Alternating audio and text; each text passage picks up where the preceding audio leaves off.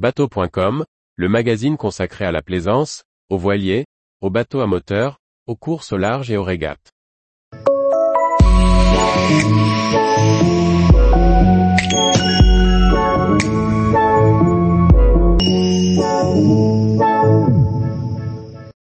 Sac Rebelle 47, un nouveau design moderne pour optimiser les performances. Par Chloé Tortera. Depuis la fusion de SAC et Pirelli, les chantiers italiens ont gagné en force et budget. Dans cette optique, SAC a décidé de redessiner sa gamme Rebelle, dont le premier modèle lancé en 2016 était le Rebelle 47. Ces légères modifications devraient apporter plus de confort pour les manœuvres et améliorer la navigation. Lancée en 2016, la gamme Rebelle de SAC Marine fait office de game changé, comme l'indique le sieuse en haut du constructeur italien. Le Rebelle 47, d'une longueur hors tout de 14,06 mètres est un mix entre un maxi rib et un modèle crossover.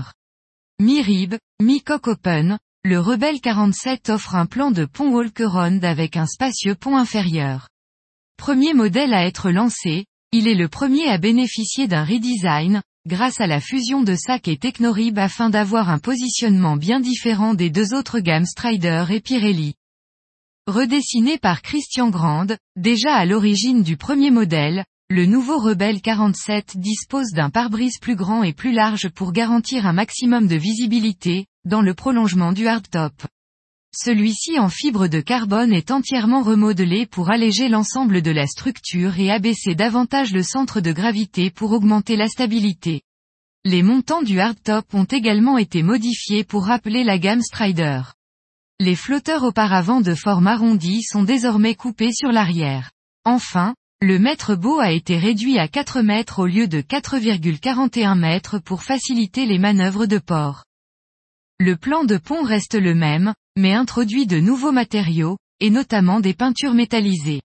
On retrouve sur l'arrière la grande plateforme de bain de la version inboard, l'imposant bain de soleil face à la mer et le carré central en vis-à-vis.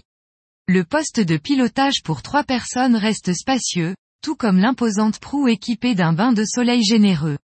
Enfin, sous le pont, on retrouve les deux grandes cabines doubles avec une salle de bain à la douche séparée et une hauteur sous barreau importante.